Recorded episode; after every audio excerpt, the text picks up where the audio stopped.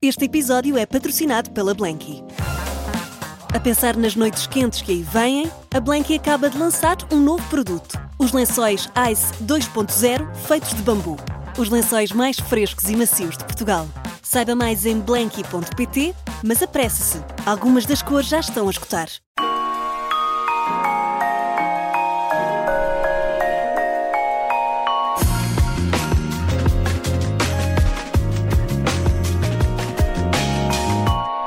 O piano e a química são paixões, mas fixou-se na segunda. É membro da Academia das Ciências da Áustria e recebeu o prémio de cientista do ano.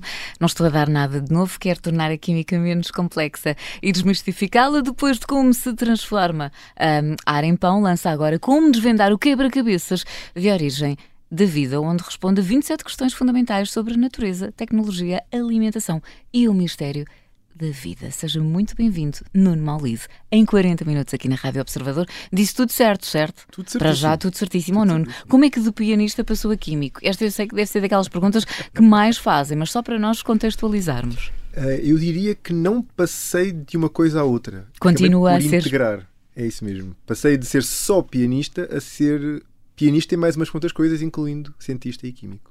E tudo indicava que até podia seguir medicina, não é? Tendo em conta que os pais são médicos. Isto partindo daquela ideia de que, tendo pais médicos, os filhos também vão seguir. Eu sei porque a minha mãe também é médica e é sempre aquela esperança. Sobretudo quando há mais irmãos, e se é o último, e fica assim um bocadinho aquela expectativa de é agora, é agora. ou nunca. Tal e qual, igual. O problema, ou a, ou a, a peculiaridade, é que também é preciso, em Portugal, pelo menos, ter notas.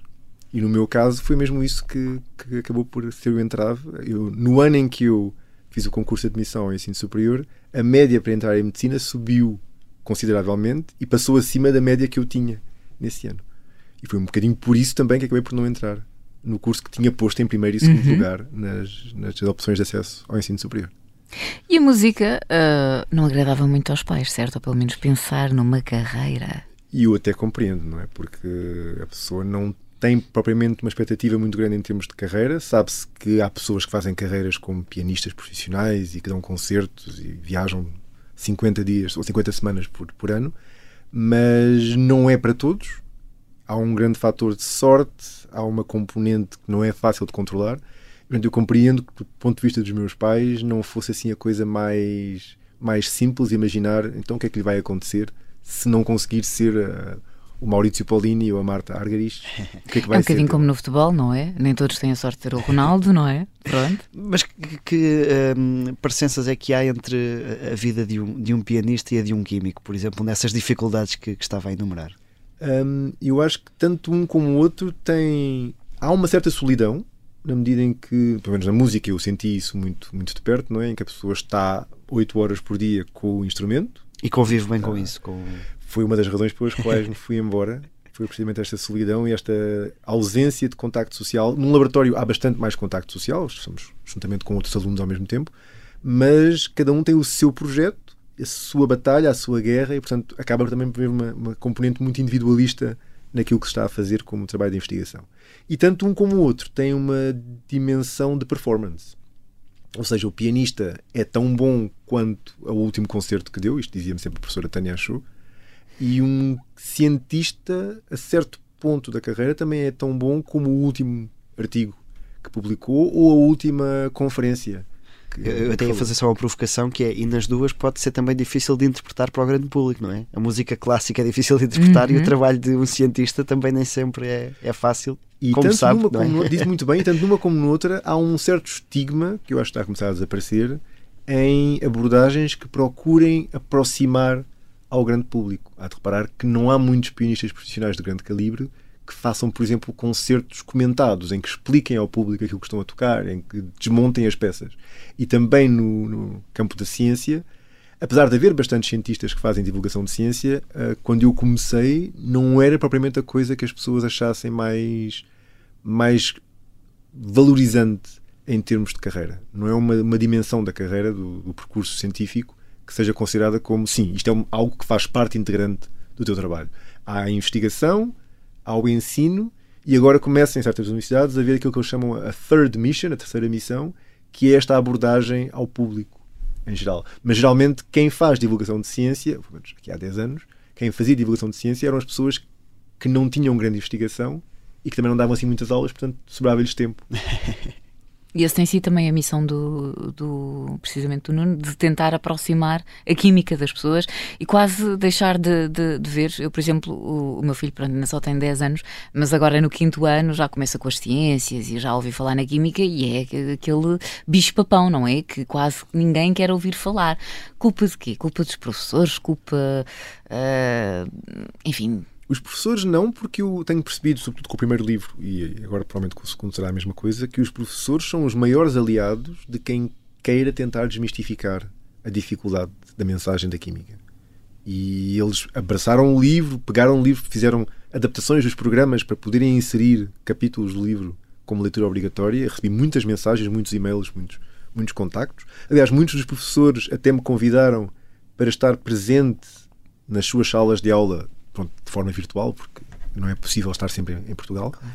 Mas fizemos uma série, eu acho que a determinada altura, entre fevereiro e junho, não houve uma semana em que eu não tivesse pelo menos um encontro via Zoom ou MS Teams, ou seja qual for a plataforma, com uma escola localizada do, do norte ao sul de Portugal.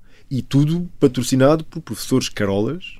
Ninguém lhes pagou mais para fazer aquilo, não é? Sim professores carovas que foram à procura, que escreveram e-mails. Eu, como deve imaginar, quando recebo muitos e-mails, tenho dificuldade em responder a todos. Claro. E os professores insistiam e mandavam de novo e-mail e iam às redes sociais e procuravam, mandavam mensagem pelo Messenger, depois mensagem pelo Facebook e pelo Instagram, até conseguirem ter uma resposta que fosse mais ou menos positiva. E eu próprio fiquei sensibilizado. As pessoas têm tanta vontade de me ter a falar com, com os alunos das, das, das turmas deles que se calhar não me custa nada fazer um esforço e marcar uma horazinha no meu calendário. Então tinha, juntamente, organizado sempre com a editora Planeta, todas as semanas havia ali uma hora em que eu me encontrava com uma escola e eles diziam de forma muito descomplexada: fale de si, fale de química, fale daquilo que quiser.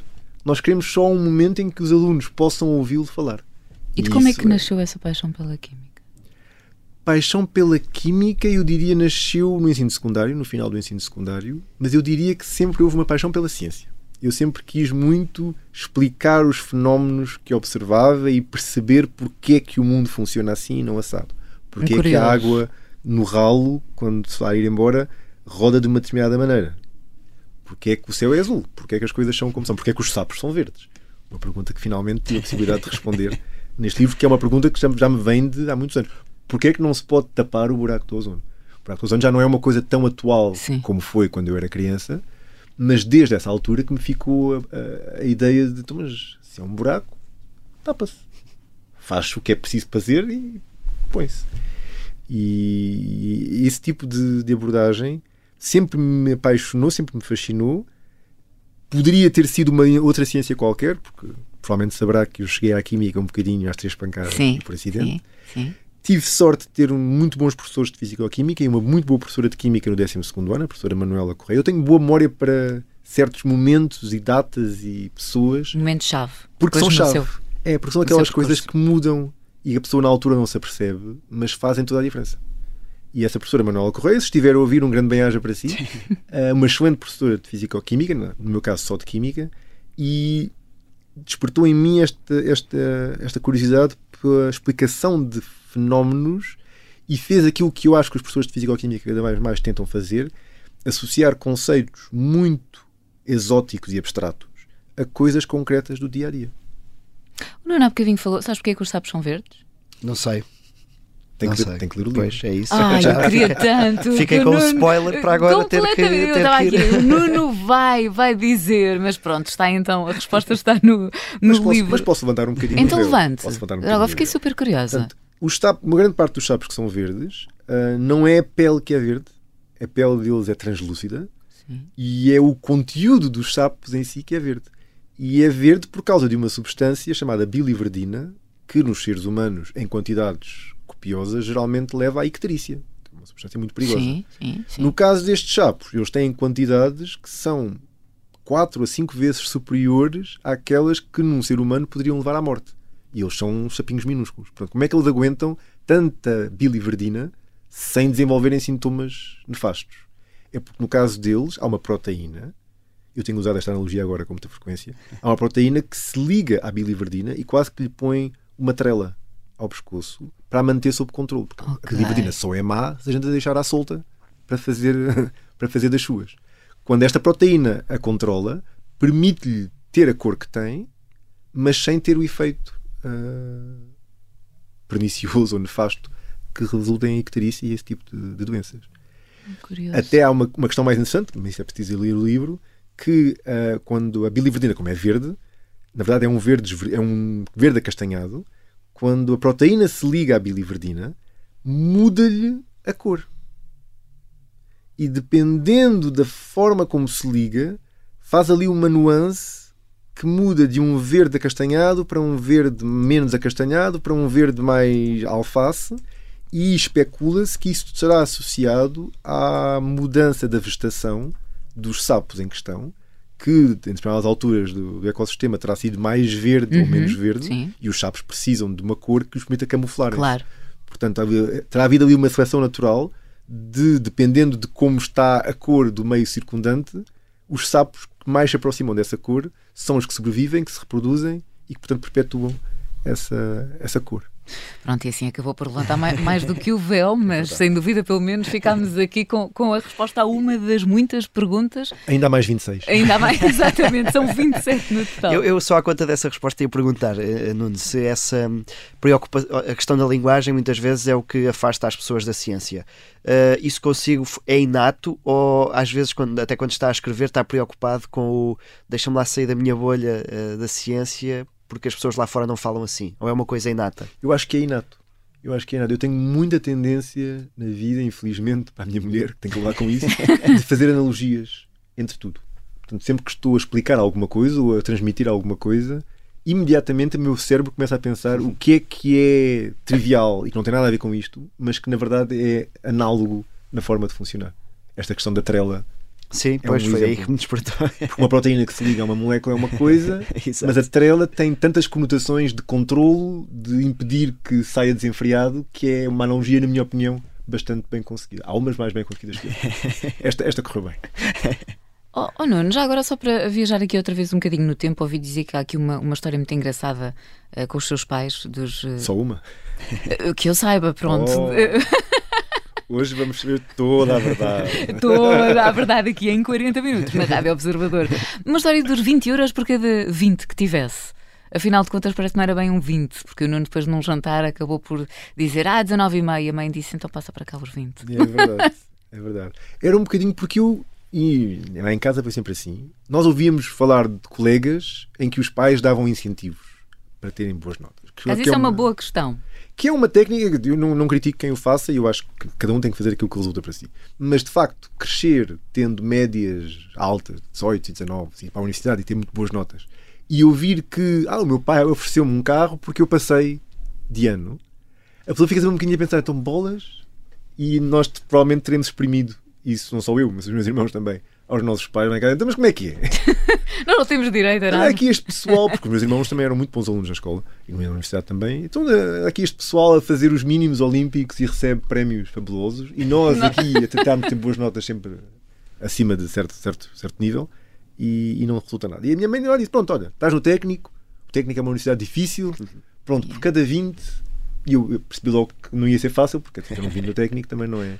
Está longe de ser, de ser fácil.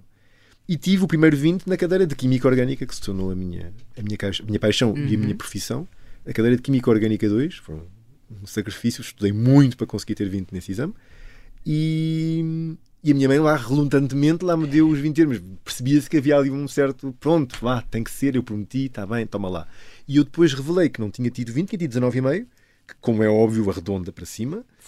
E a minha mãe disse, está cá o dinheiro de volta, porque eu os O 20 que euros nós falámos foram para 20, não era para cá para um 19,5. Portanto, é uma história interessante. Uma das muitas, mas pronto, ficamos muitas. por esta. Ficamos por esta. Oh, oh Nuno, porquê que emigrou? Eu imigrei antes de ser fashion. Porque sabe que ali a partir, a partir da crise de 2008, 2012, não sei o quê, as pessoas começaram mesmo a sair em, em massa. Quando eu saí, ainda me lembro de pessoas me dizerem: Mas tens a certeza que queres ir embora? E isto aqui está tão bom, e há uma perspectiva de emprego, e podes ficar aqui na universidade, e não sei o quê. E eu saí exclusivamente pela razão sempre digo, que é sair da zona de conforto. Eu saí porque tinha, tive a impressão de que aqui não iria ter tão facilmente um estímulo para crescer, não só cientificamente, como pessoal e emocionalmente. E, portanto, a pessoa está aqui em casa, tem os amigos todos, tem um ambiente de conforto, tem, tem a família que está sempre a apoiar, e nós somos uma família muito unida. Os meus pais, a minha mãe, entretanto, faleceu, mas os meus pais sempre pesaram muito porque a família estivesse sempre próxima e, e esperavam sempre toda a gente chegar a casa para jantar. Uhum. Por exemplo, em muitas famílias, cada um vai chegando e vai comendo. Lá em casa, nós esperávamos até o último de nós chegar e depois é que se jantava e todos em conjunto. E hum, é bom, mas eu tive um bocadinho a noção de que, olha, se calhar se saísses desta, desta zona de conforto, era capaz de não ser má ideia de todo para ti próprio, para o teu próprio crescimento como ser, como ser humano. Mas o que realmente explotou foi um dia em que eu, apaixonado pela química orgânica, fanático da química orgânica, fui à biblioteca e não tinha nada para fazer. Quer dizer, provavelmente tinha alguma coisa para fazer que não me interessava. tinha que estudar química física, pronto. Como não queria, fui à biblioteca e decidi ler um, um artigo tirado à sorte, porque se eu sabia tanto da química orgânica, era capaz de perceber qualquer artigo da química orgânica, não é? De 1979, uma coisa, no ano em que eu nasci, deve ser química Nossa. orgânica mais fácil. Abri o livro, comecei a ler e não percebi nada. E foi aí que eu percebi: olha, se eu aqui tenho a impressão que sei tudo, mas na verdade nem sequer sei o suficiente para perceber uma coisa de 1979, 79. se calhar é a melhor altura para ir à procura de sítios onde me desafiem em termos daquilo que eu sei. E a verdade é que quando cheguei à Bélgica, uma das coisas que mais impressão me fez foi ir a seminários de grupo em que eles falavam de coisas que para mim eram chinês. Apesar de serem seminários em que se falava de química orgânica, eles referiam-se a transformações, a reações, a processos, a nomes de coisas que eu nunca tinha ouvido. Dói, porque a pessoa de repente passa de ser o melhor aluno para um sítio em que está sentadinho na última fila à espera, espero que ninguém pergunte nada porque eu não percebo nada disto é uma sensação um bocadinho desagradável, não é? Há um bocadinho uma de.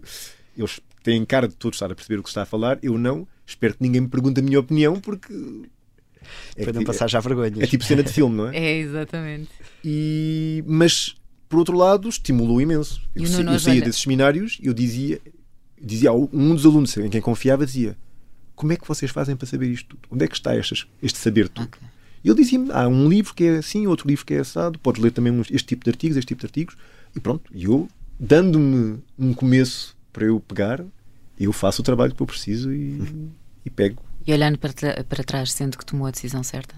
Não se arrepende? Sim, não me arrependo, não, não. Porque, lá está, porque fiz um percurso académico que não teria nunca sido possível.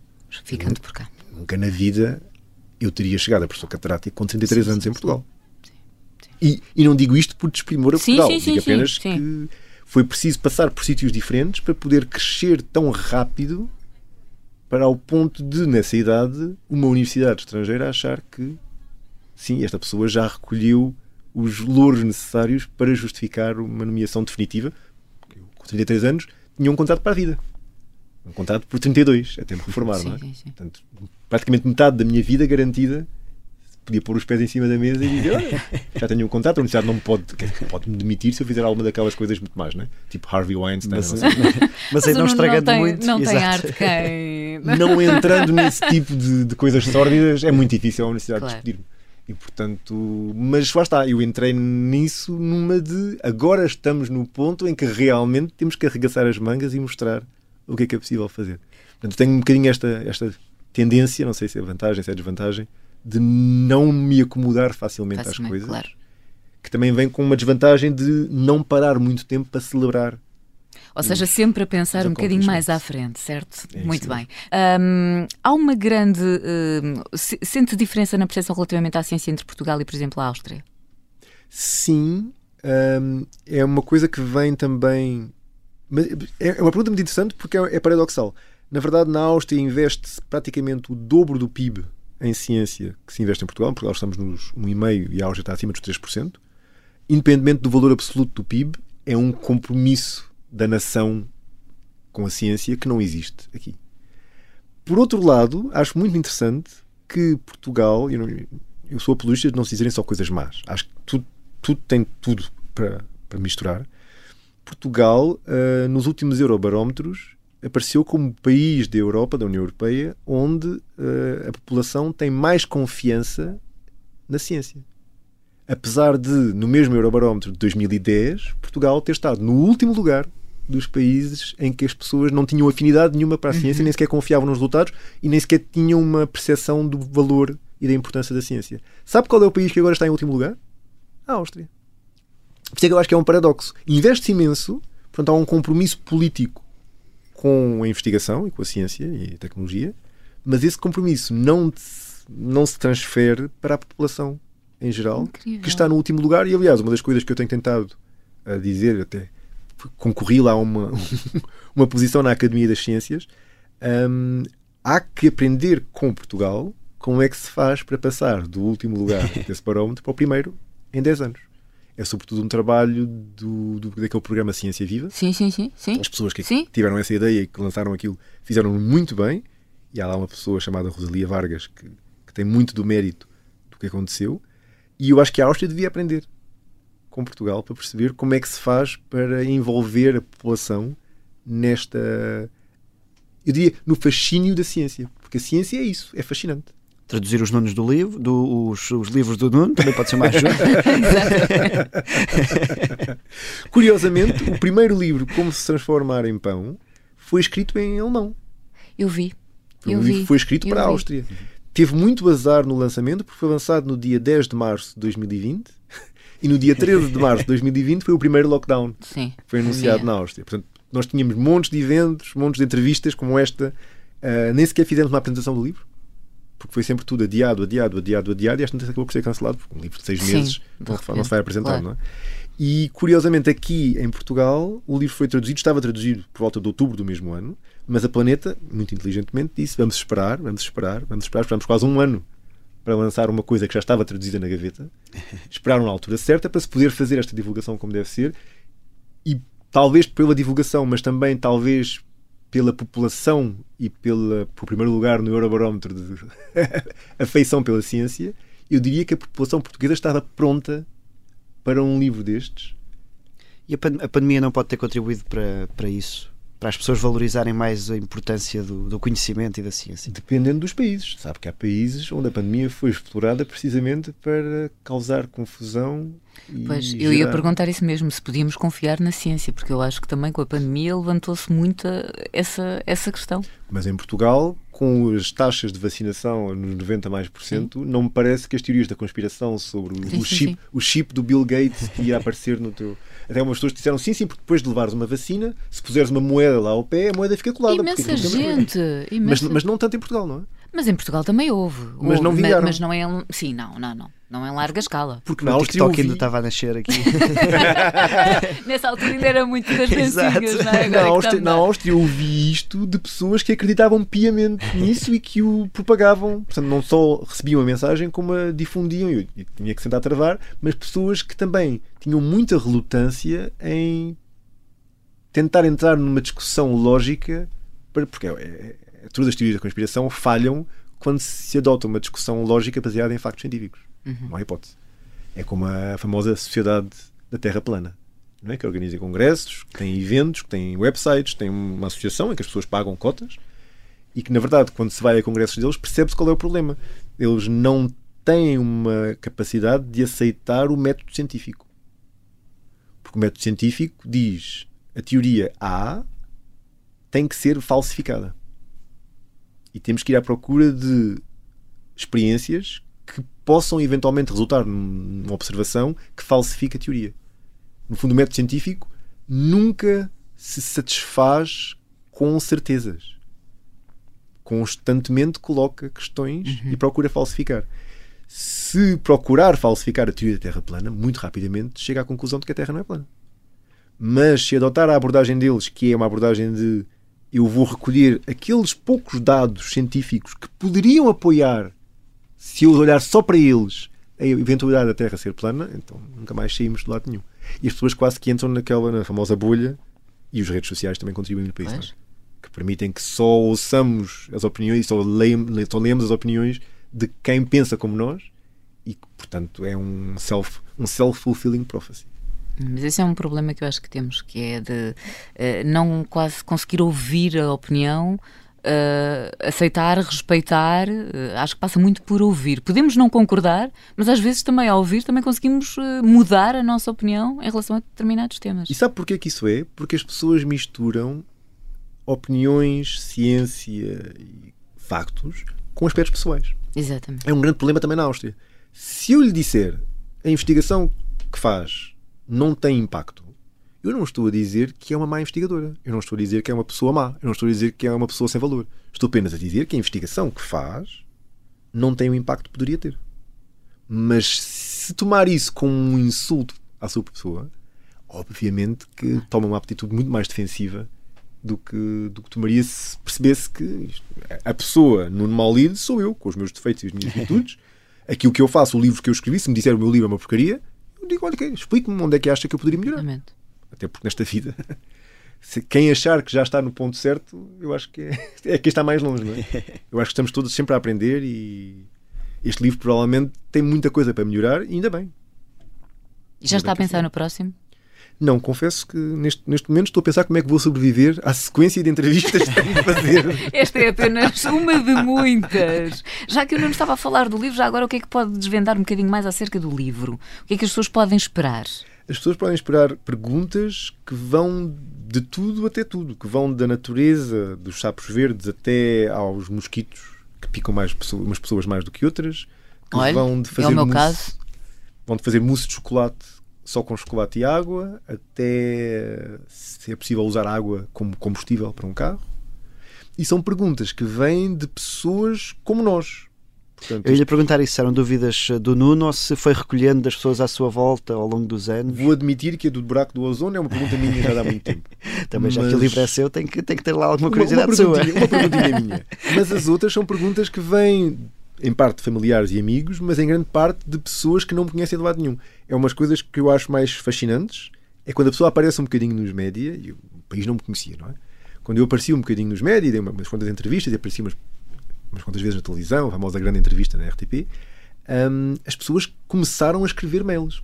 Foram à procura na internet, encontraram o meu endereço e-mail na Universidade de Viena e escreveram mails.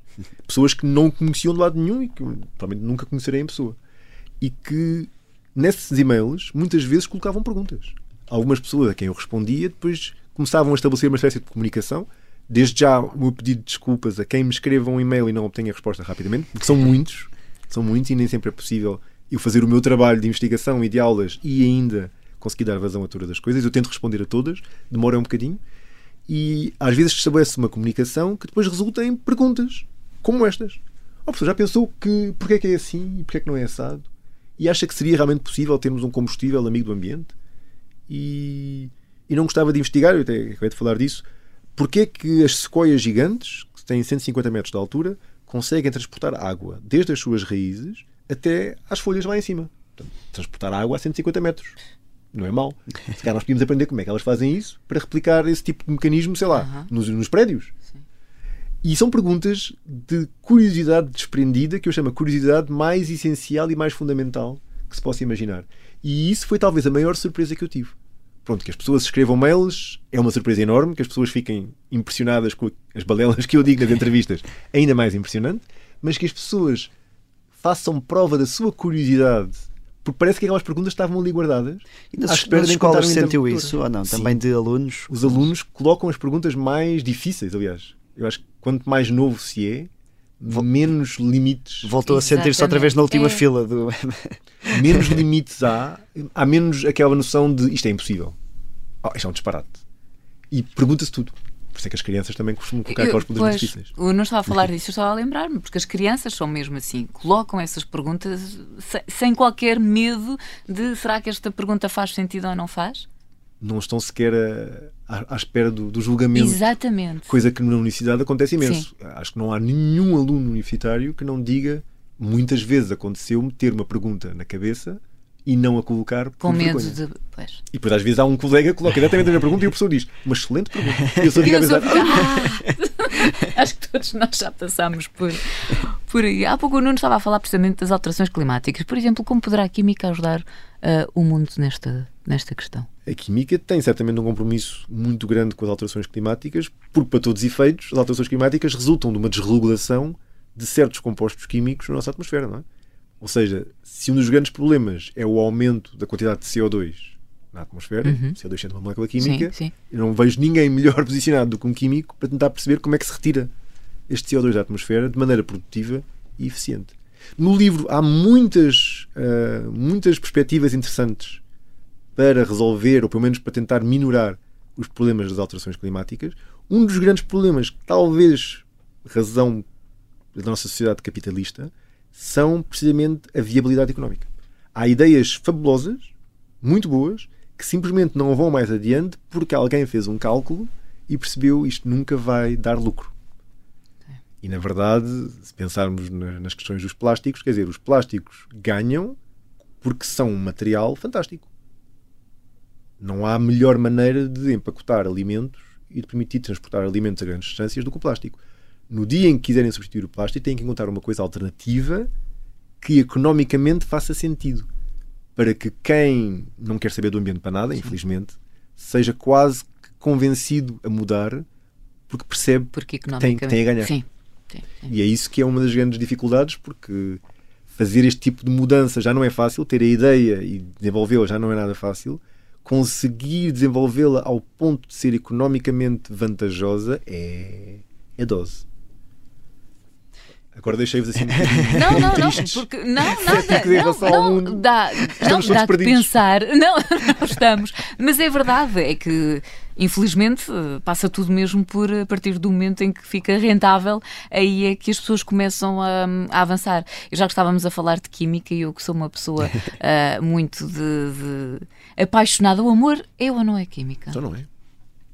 Claramente, o amor é um despoltar de certas hormonas, de certas moléculas, quando se vê a pessoa amada. Não é mais do que isso. No livro está também uma certa Pronto. explicação. Afinal é tão simples. Não é, não é nada simples. O problema é. Nós conseguimos mais ou menos perceber quais são os fenómenos e quais são as moléculas, e eu explico no livro quais são as moléculas e em que quantidades e em que condições. Os porquês é que permanecem um bocadinho misteriosos, não é? Porque é que é aquela pessoa e não a outra que desperta em nós esse sentimento. Isso é que é, isso é que seria interessante, não é? Por isso é que havia aquele, aquele famoso filme livro, livro que deu filme, o perfume, não é? Sim, sim. Seria interessante conseguir ter uma substância química que despolutasse em relação à pessoa que a transporta sentimentos semelhantes ao, ao amor. Mas isso eu acho que ainda estamos longe. E se calhar ainda bem. Sim, vamos deixar aí no. Eu acho que há coisas Mistério. que. Eu, apesar de ser um cientista convicto, há coisas que não, não tem mal nenhum ficarem assim um bocadinho no domínio Do mistério. Do mistério. Do- da magia. Exatamente. E onde é que leva a curiosidade? Onde é que o leva? A curiosidade, Nuno? A curiosidade leva-me, por exemplo, a tentar ah, perceber até que ponto é que em Portugal nós não seríamos capazes de ah, reinventar a agricultura. Eu tenho já falado disto algumas vezes em algumas entrevistas, mas a agricultura, como a concebemos, é entre a semente, cultiva, colhe fruto, seja o que for, e vende. E neste processo há uma série de oportunidades, eu chamaria oportunidades perdidas, em que no processamento do alimento ah, se geram compostos químicos que muitas vezes vão para o lixo. O exemplo clássico é o do termoço, que eu já falei muitas vezes em, em várias entrevistas, mas não é uma coisa que tem que ser exclusiva de uma colheita. Se pensar, por exemplo, no, no cultivo da azeitona e na produção de azeite. Não sei se já foi alguma vez a um lagar de azeite ou se passou lá perto, porque entrar é capaz de ser complicado. Sim, sim, sim. Passa-se lá perto e sente-se que está ali um lagar de azeite, não é? E portanto, isto são libertações de compostos químicos que cheiram mal no processamento das azeitonas e no todo o tratamento da azeitona. Porquê é que não se tenta fazer disso uma oportunidade? No fundo, eu acho que a química está numa fase do seu, da sua maturidade e da sua compreensão em que se calhar nós podíamos começar a olhar para tudo aquilo que deitamos fora e tentar ir à procura de oportunidades de o reaproveitar com base em princípios químicos e fazer disso material de valor acrescentado. Eu acho que, por exemplo, na agricultura, Portugal tem uma oportunidade muito grande eh, em, certas, em certos cultivos, em certas eh, colheitas, de eventualmente ter uma agricultura que eu chamaria 2.0, que é uma agricultura que não é só fazer o produto final e vender, mas tentar criar uma cadeia. Estou agora a falar como os, como os os CEOs das startups. uma, cadeia, uma cadeia de valor em que se possa eventualmente valorizar estes produtos secundários, estes efluentes. Também a semana do Web Summit vale. Mas... e aqui fazer uma, uma, ponte longa, mas que é uh, o, uma palavra sempre utilizada quem não vive em Portugal, que é as saudades. E se alguma coisa faria voltar, não sei se um grande projeto agrícola 2.0. Olha, vou-lhe confidenciar que a minha mulher, que é sérvia, uh, adora Portugal e está farta de dizer quando é que a gente se muda para Portugal, o que é que nós estamos a fazer na Áustria, de que ela gosta, mas gosta menos porque o clima não é o nosso, pois. porque a comida não é a nossa e porque as pessoas também não são as nossas. E essas três coisas fazem muita diferença em Portugal. E eu digo-lhe sempre: podemos vir para Portugal, tu arranjas cá um emprego e eu venho a reforma reforma antecipada, tens é que arranjar um emprego que, que dê para pagar para, para os dois. Um, sim, sabe que nunca me foram feitas ofertas, nunca me foram feitas propostas para voltar para Portugal. Não sei se bem se mal, é o que é. Sou professor convidado em duas instituições. Um, mantenho com prazer e com, a, com, com afeição o, os laços ao país. Se seria capaz de voltar, uh, teria que depender muito do, do projeto em questão, da, do, do, convite em questão, mas uh, em algumas coisas, se calhar agora vou ser um bocadinho, um bocadinho politicamente incorreto, às vezes é melhor estar lá fora e não fazer concorrência direta a ninguém aqui hum. e vir quase como uma pessoa que traz um valor acrescentado de tempos a tempos e depois vai-se embora do que se calhar voltar mesmo para o ecossistema passar a estar em concorrência com todas as pessoas que aqui estão e se calhar podem-se gerar ali depois sentimentos menos. Porque agora neste momento é sempre, é sempre com muitos braços abertos que me recebem e eu gosto disso. E teria que se pensar muito bem se é possível melhorar para além disso ou se iria piorar com uma mudança definitiva para Portugal. E o facto de, por exemplo, eu não estava a dizer que nunca tive assim nenhum convite, deixou triste? Ou, ou pelo menos a questionar o porquê? Não. O que me deixaria. Ou já deixou um em tempo? Não. O que me deixaria triste era se o meu país não soubesse quem eu sou. Porque a pessoa, pelos efeitos, faz o melhor que pode lá fora, obtém uma série de, de reconhecimentos e de prémios e de coisas, e na verdade o país nem sequer tem uma ideia de que há esta pessoa que faz este trabalho nesta área, que está lá fora e que pode ser uma mais-valia para o país. Há pessoas, neste momento, temos muitos projetos em colaboração com Portugal em que as pessoas vão de Portugal para a Áustria, passam lá um mês, dois meses, três meses uhum. e regressam. E, portanto, eu acho que com isso quem ganha é o país. Um, o não saber quem eu era é que me deixava um bocadinho mais triste na medida em que, não, não porque eu quero uma fama qualquer, uma popularidade qualquer, mas porque me sentia como há um desperdício de algo em que o país investiu. Eu vivi 23 anos em Portugal, fez agora há pouco tempo 20 anos desde que me expatriei, 22 anos e meio em Portugal e o país investiu, pagou, sabe-se lá quanto, dinheiro a fundo perdido, não é? Para as minhas aulas na escola preparatória, secundária, na universidade, e não recolho nada de volta. E neste momento sinto que pelo menos algo disso está a ser retribuído. O livro, este, claro. este segundo livro, este tipo de abordagem em que permite-me, se calhar, ter uma contribuição pequenininha, pequenininha para a apreciação que os portugueses têm pela ciência. Não sei se será assim tão pequenina, eu acho que. E estas interações com colegas e com universidades em que realmente se gera mais valia para Portugal. Eu acho que as pessoas, quando as pessoas saem daqui e vão ver uma realidade diferente lá na Áustria e voltam, trazem algo que não teriam se não tivessem. Ia fazer a pergunta a Cristiano Ronaldo, que é, é possível sair do técnico e ser o melhor do mundo? É uma universidade que já deu um secretário-geral da ONU também, portanto... Mas, ou seja, existe essa necessidade, como o já referiu, de, ou deve existir essa necessidade de experimentar outras coisas e sair da zona de conforto. Mas é possível uh, ser o melhor do mundo, lá está, no limite, partindo de, de uma formação em Portugal, na sua área. Não espero que não seja a perguntá-lo na ótica de que eu seja o melhor do mundo, não sou, estou longe disso. Mas é claramente possível, com a formação de base de Portugal, sair, eu acho que depende de cada um, sair do país e ir à procura. É preciso ter muita sorte. É preciso as coisas certas acontecerem nos momentos certos. É, claro. Uma grande parte de eu estar onde estou resulta de um congresso, já contei esta história várias vezes, não é? de um congresso em que um senhor passou à frente do meu póster e em que eu o agarrei. E se aquele senhor não tivesse passado à frente daquele póster, nunca teria sabido quem eu era, nunca teria, três anos mais tarde, enviado um e-mail a perguntar se eu queria concorrer para umas posições no Max Planck, nunca teria sido grupo líder no Max Planck e esse mesmo senhor ganhou o Prémio Nobel da Química ano passado. Portanto, ali naquele momento, em 2005, eu conheci uma pessoa que 16 anos mais tarde ganharia o Prémio Nobel e que ficou a saber quem eu era, lá está, saber quem eu era numa ótica de vamos dar a esta pessoa uma chance. Que se calhar não teria aparecido naquela Mas é o fator sor- sorte e é também o fator de ir atrás e de querer e de. Portanto, há aqui uma série de, de- de pontos. Estamos mesmo na reta final, mas antes queria fazer-lhe esta pergunta, Nuno. E o Nuno ainda toca piano? Sim, Eh, sim. e se a nossa conversa aqui na Rádio Observador tivesse uma banda sonora, qual seria? seria. Agora vão ter que ir à procura. Seria o estudo de um senhor ucraniano chamado Nikolai Kapustin, chamado Intermezzo. Pronto, muito bem. Eu pensei que ainda ia falar de Bach, que eu sei que tem uma admiração. Gosto muito de Bach, Bach. mas neste momento, se tivesse aqui um piano nesta sala onde nós estamos, eu sentava-me e tocava essa peça. Fica prometido para uma próxima, Nuno. Eu não vou esquecer. Não vou esquecer. Nuno, muito e muito obrigada Obrigado por ter estado aqui na, na Rádio Observador e de resto, não se esqueça que o livro já está à venda, Como Desvendar o Quebra-Cabeças da Origem da Vida, 27 eh, questões fundamentais sobre a natureza, a tecnologia e a alimentação. Agora são só minha 26 porque eu já respondi Pois, já respondi Mas dos sapos. Pronto. Mas vamos partir do pressuposto de que se algumas pessoas não apanharam. Pronto, 27. Nuno, muito obrigada e até à próxima. Até à próxima. Obrigado.